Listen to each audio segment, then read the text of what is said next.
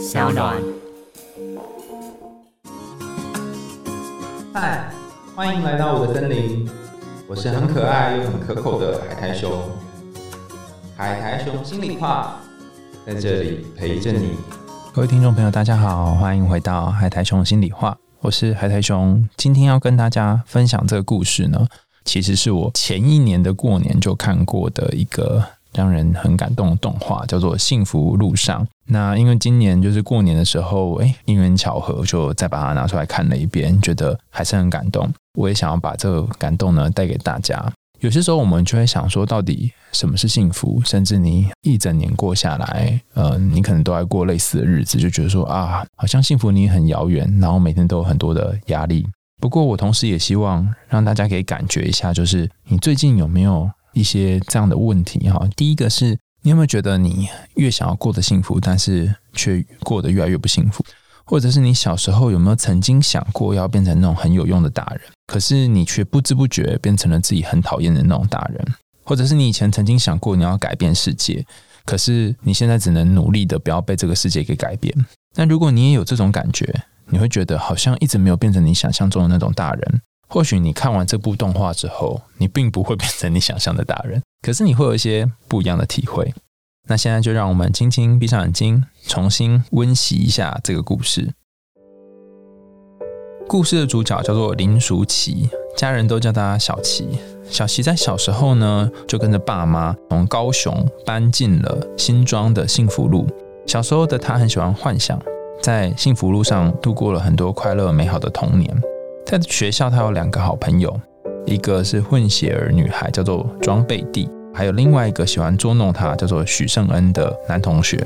三个人呢，有事没事就会跑上那个屋顶，用卡通的代号来称呼彼此，就是叫彼此什么小超人之类的。然后一边大唱的主题曲，然后一边大喊着对未来的梦想。那他们希望以后可以变成一个有用的大人啊，希望自己可以做出一些很不一样的事情。舒淇就许了一个愿望，然后他的那个好朋友贝蒂也许了一个愿望。贝蒂想说他以后要嫁到一个好人家。圣恩哈也许说他以后要当英雄，拯救世界等等，就是很小孩子的愿望，可是很有趣。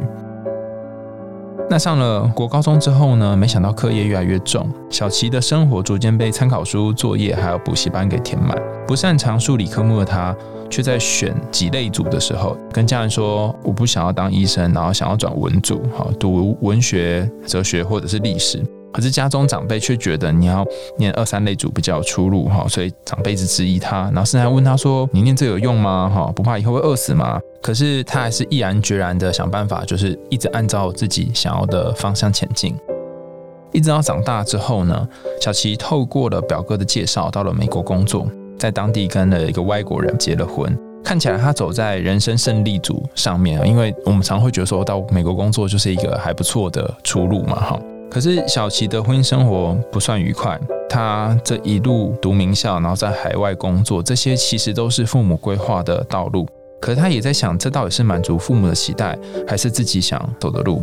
某天，小琪接到来自台湾家人的电话，知道老家的阿妈过世了。那这通电话呢，像是一个契机，小琪就决定拖着行李箱回到台湾，然后送阿妈最后一程。那也趁这段时间，给自己一个短暂喘息的空间。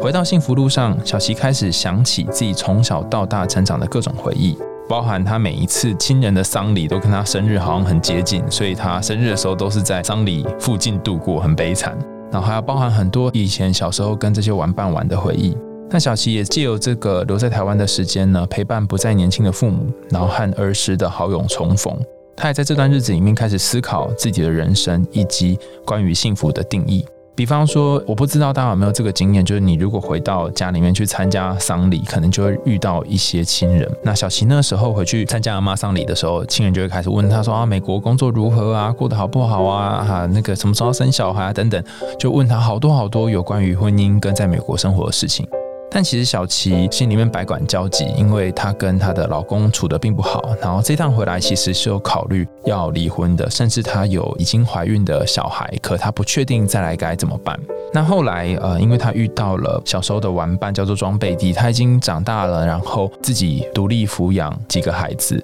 看着她的人生，然后她才开始回想起自己原来其实是可以替自己做决定啊。故事回到一开始，我们来想象一下，小琪在那个搬家的货车上，从高雄到新庄的搬家货车上，然后六岁的小琪曾经问爸妈说：“什么是幸福呢？”其实这个问题似乎没有明确的答案。那也许幸福的人也只能靠自己去摸索，勇敢的往前走出来。就像是阿妈对小琪说的：“你相信什么，你的人生就会是什么样子哦。”大家听完小琪在幸福路上这个故事，有什么感觉呢？因为我住的地方离新庄很近，所以我真的是有看过幸福路这条路。我那时候看的时候，觉得哇哦，是谁敢住在这条路上呢？上面的好像都要很幸福的样子。但是我看了《幸福路上》这部动画两三次之后，我突然有一种感觉，就是或许每一个人都活在一种幸运或是幸福当中，也活在一种不幸运或是不幸福当中。那端看你要怎么去衡量你自己的人生。比方说，在《幸福路上》这部动画里面有一个桥段，诶，刚刚没有谈到，小琪他因为一些事情，所以他开始。呃，害怕晚上会做噩梦。阿妈由于是来自于花莲的阿美族，所以他会用一些古老的法术，然后让小七不要那么害怕，然后从那个梦魇当中、梦魇当中清醒过来，然后不要这么的恐惧。阿妈用某种法术帮忙他，那甚至有一次阿妈还帮助他哈，帮助我用这个词也蛮好笑，就小七一直考试考得很烂，那阿妈就帮助他考得很好，那他就相信是阿妈的法术有用这样子。但是实际上阿妈就一直跟他说，你相信什么，人生就会是什么样子。也就是说，你相信你可以考得好，那你就可以考得好。不是他身边的每一个人都能够真的每一天都过得很幸福，可他们用他们自己的方式去找出属于自己的人生。比方说，他还记得吗？就是帮他介绍去美国工作的这个表哥。这表哥他第一次送小琪生日礼物的时候是送一只手表，小琪就很开心，可打开发现他不是很喜欢，因为不是粉红色的，而是黑色的。他才间接知道说，原来表哥他已经不能够看到颜色了啊，就是他只能看到黑白的颜色。这里不能看到颜色，其实有一种隐喻，就是说那时候可能跟这个制度有关啊，在那个白色恐怖或是在戒严的阶段。有一些不同的语言，甚至是不同的意见，没有办法被看见，就是不同色彩没有办法被看见。所以这个表哥他其实有参加一些活动，就是包含那个当时在有点像是党外的活动，可是却某种程度上面被禁止。所以他觉得某种程度上他的人生是一个黑白的话，他看不到其他的色彩。那这件事情对于表哥来说是一个呃生命当中的影响，可是对于小琪来说，他也是一个影响。就是说，他认识了这么一位表哥，甚至他很小时候认识这个表哥，到他大学的时候，他就去参加一些呃学生运动，所以其实也影响了他对社会、对于生活的看法。包含他后来呃可能进了报社当记者，或是做一些相关的工作，其实也展现出他对于社会的关怀。我相信你的人生也是一样，可能你从一个切点、一个切面看。你不太能够确定到底自己是不是过着幸福或是有意义的人生，但你回头去倒带，你会发现，哎，其实每一个人在你生命里都有做了一些影响，那这个影响也让你变成一个很立体，然后很不一样的人。我在要讨论这个故事之前呢，想要跟大家分享一段话。这段话是在我很喜欢的一个作者叫做村上春树，很古早的一本书里面谈到。这本书叫做《人造卫星情人》，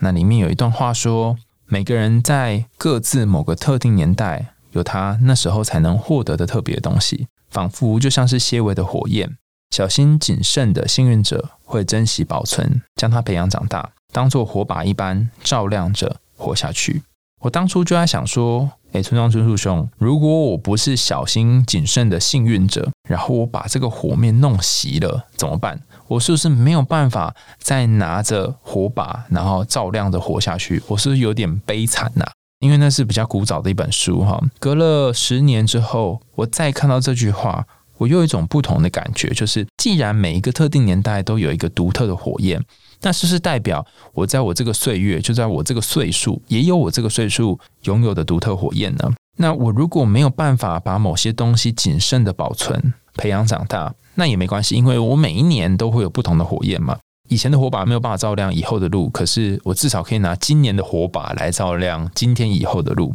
所以，如果你已经错过了某些幸福，错过了某些日子，那我觉得也没关系，因为你每一年都会有不同的火把，你每年都会有你独特特别的东西。这件事情可能并不是那么容易理解。我举一个例子，让让大家比较清楚。好了，前阵子我跟国师哈，就是唐启阳居酒屋哈，唐老师有一些联络的时候，我们有聊到一些，哎，好像如果我们已经知道自己的人生或再来的运势会怎样的时候，那该怎么办呢？难道我要力挽狂澜吗？怎么样想办法让这些坏事不要发生吗？那后来，因为唐老师没有给答案，后来我想了一想，我就说，我发现好像就只能顺其自然呢。就是如果真的会发生，就发生吧，做出自己最好的准备，这样就好了。然后唐老师又跟我说，嗯，这样想就对了。那我一直觉得很有趣，就是说，哈，一个看透命运万千的人，呃，好像有些时候也不能够扭转自己的命运，然后也得顺其自然。那这样不是很衰吗？哈，可是我后来想一想，就是人生本来就会很多的波折跟颠簸，然后你大概只能够在你有限的范围内做你可以做的改变。有些东西真是没办法改变，你就只能让命运就是跟随它一起发生。那在这样的状况下，你要怎么样找到属于你自己的幸福呢？其实心理学的研究有提出一些概念哈，比方说第一个很明显的概念叫做自我接纳，叫 self acceptance，就是你可以接纳你自己。如果你够成熟，而且能够接纳你自己的话，通常这种人比起其他不能够接纳自己的人更为幸福。举一个故事里面的例子来说，那个小琪他的家人可能不断的会跟他说，呃，你应该要念二三类组，或是你要嫁给医生，你要有一个幸福的未来，好。小琪当初听到这些话的时候，其实觉得很不舒服的原因，是因为他觉得家人好像不接纳他的志向，不接纳他想要去的地方。可是后来，他们的关系发生了一些改变，比方说，小琪最后要去呃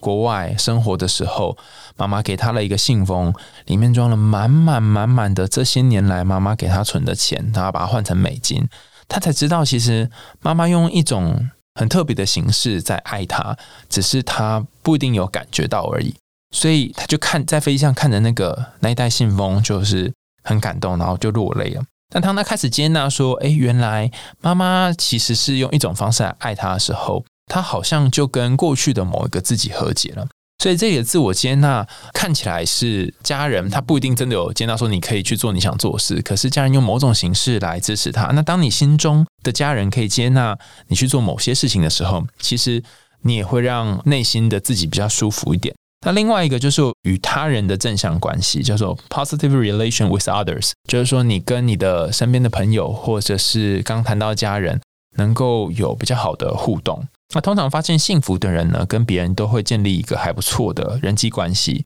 听起来好像有一点高大上，就有点难达成。可是换个角度想一想，并不代表每一天或每一刻都要跟别人建立良好的关系。还记得小琪跟他的好朋友庄贝蒂吗？他们本来很要好，甚至手牵手。我记得在动画面有一幕，我看到好感动哦，就是他画了一个图片吧，然后图片里面就画了贝蒂还有小琪小时候的他，然后手牵手说：“我们要当一辈子的好朋友哦。”我觉得我看了会流眼泪的原因，是因为我会觉得什么一辈子啊，果然是有小朋友会写这种东西，根本就没有一辈子吧，当一阵子就不错。然后我就觉得怎么会有这么傻的人呢？可是有趣的事情是，呃，虽然他们没有真的当一辈子好朋友，甚至上了中学之后两个人就失去联络，可是命运会把两个人又重新牵在一起。当就是小琪他从美国回来，然后甚至被妈妈怒斥着说啊，问你们不结婚啊，生个小孩之类，然后他觉得很烦，跳下计程车的时候，却意外的遇到了同样当年在这个新庄生活的贝蒂，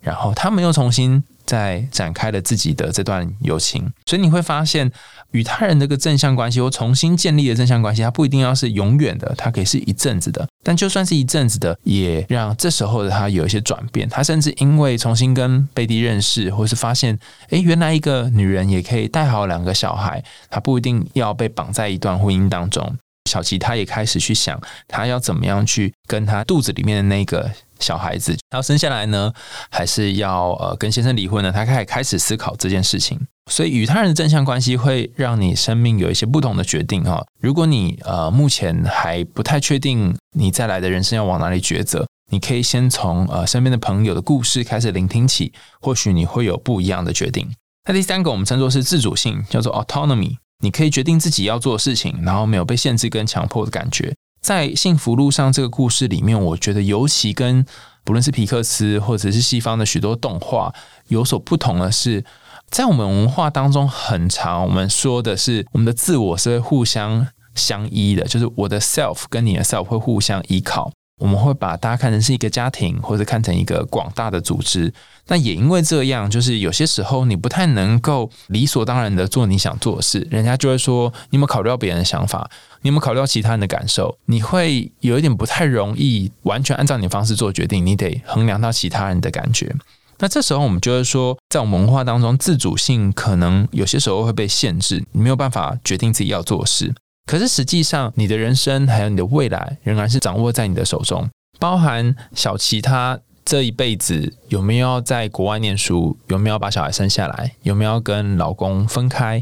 这些都是他可以自己做决定的。当他可以自己做一些决定的时候，可能这个决定会不太容易，但是这个自己做决定的过程，可能最后做完决定的结果。让他对这个人生也会比较有掌控感，相对于他之前可能被家人限制，或者是问东问西，得去做一些迫不得已的决定的时候，其实能够为自己做决定的这个小琪是过得比较快乐的。但有些时候，我们尤其是在我们文化当中，会做出一个比较奇怪的决定。这个奇怪决定，呃，在台湾的本土心理学研究当中有提到，哈，就是你看起来像是按照家人或其他人的期待做的决定。可是某种程度上，因为你把你的自我跟其他人连接在一起，所以你在做这个决定的时候，你会有一种很特别的安心感。比方说，有些人会说：“诶，其实我没有想要小孩，或是我没有想要有一个家庭。可是因为我发现我的奶奶或是我妈妈，她想要抱孙子、抱干那孙哈，所以我会希望他们可以快乐，看到他们开心，我也会开心，所以我愿意。”做一点调整啊！本来我不打算结婚，可是我会因为他们，然后我希望他们可以有抱到小孩那个愉快的表情，所以会生小孩或进入婚姻。那这个过程呢，我们就称作根据的关系来做调整的自主性。尤其是在台湾的文化当中，我们会多了一种自主，不是全然的呃西方讲那种自主，而是在关系里面的自主性。刚讲的就是自我接纳，然后跟他人的正向关系，还有自主性。那接下来还有一个常见的跟幸福有关的因素，就是环境的主控性。你能不能够选择你要在哪里工作？能不能选择在哪里念书？能不能选择你跟谁在一起？这除了牵涉到自主性之外，它还包含了你对于这一个环境你掌控的程度。你可以想象，如果在这个公司当中，虽然是你选的，可是你不知道再会发生什么事，然后你也无法摸索说啊，再下来你的公司的一些同事怎么会怎么对待你，你就会有种不安的感觉。所以环境的主控性不只说你可以自己自由选择，也代表你在这一个环境当中有没有一个可预测感，就是你知道再来发生的事情是什么。那当你有可预测感的时候，你会觉得比较安稳一点。那接下来是你有没有生活的目标？你有没有想好你再来要去哪里？想好你这两年内或者是半个月内你有什么想要达成的地方？那当你有一个确定的生活目标的时候，诶，你的人生就会比较有意义感，因为你就知道说哦，你要往哪里前进。可如果你茫茫无期，也不知道再来要怎么办，你就会觉得，哦，我每天都过差不多，然后浑浑噩噩的，就有一点颓废的感觉。最后一件事情是，你有没有可能在你的人生当中感受到这个成长，就是 personal growth 的感觉？你有没有发现自己在不断的长大，然后成为一个更完整的人？当你有不断的成长，然后成为更完整的人，甚至你有发现，好像呃，现在自己跟过去有一点不一样，你不再是当初的小孩，你也不再是年轻的时候那个不太能负责任的屁孩，哈。你可以开始做一些决定，而且能够为这个决定负责，你就可以看到自己有一些长大的感觉。以上提到的自我接纳，还有与他人正向的关系、环境的主控性、自主性，然后生活目标，还有个人成长，是成为一个幸福的人，或者是迈向幸福的人生常见的一些条件。可是，我觉得比起这些种种的东西，可能还有一件事情是在这背后，而且更深层、更核心、更重要的一件事情是，你觉得目前。你人生的初衷是什么？我会用目前的原因，是因为很多人都会说莫忘初衷，莫忘初衷。但我一个好朋友哈，陆子君就跟我说啊，初衷就是要拿来遗忘的，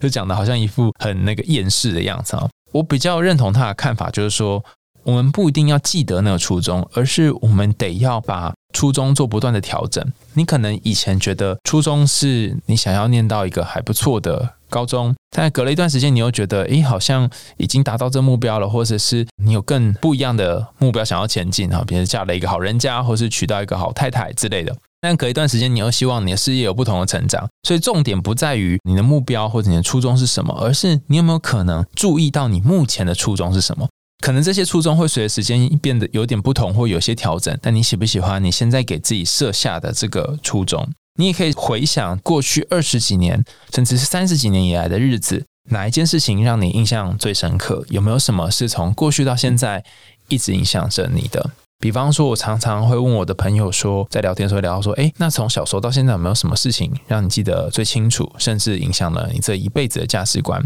有的人就会跟我分享说，小时候家人打他或者是骂他，让他常常觉得说自己在呃人际互动或者是科研表现上、工作表现上是一个很不够好、很糟糕的人，所以他常常会出现这个负面的声音。那他们可能会分享的是小时候被吊起来的经验，或者是被排挤的这个经验。如果你想到是像这种负面的经验的话，你可以再多想一想，你会发现负面经验有些时候也会有金色的边呢。在英文里面，我们称作那个乌云旁边有金边啦，哈，就是说你会发现它好像有一些不一样的地方。在我的经验当中，有一些不好的回忆，包含可能之前被同学排挤，或者是呃他们讲一些难听的话，听起来好像蛮惨的。就是你有一段时间被大家讨厌，可是也因为那时候被大家讨厌。所以你开始比较奋发向上，努力用功，然后甚至你很拼命的想要在人群当中被看见。那这个很拼命的你，成为茫茫人海当中很重要的一部分，甚至让别人看见你了。所以要去责怪当时的这个回忆嘛？好像也不太必要，因为没有那时候的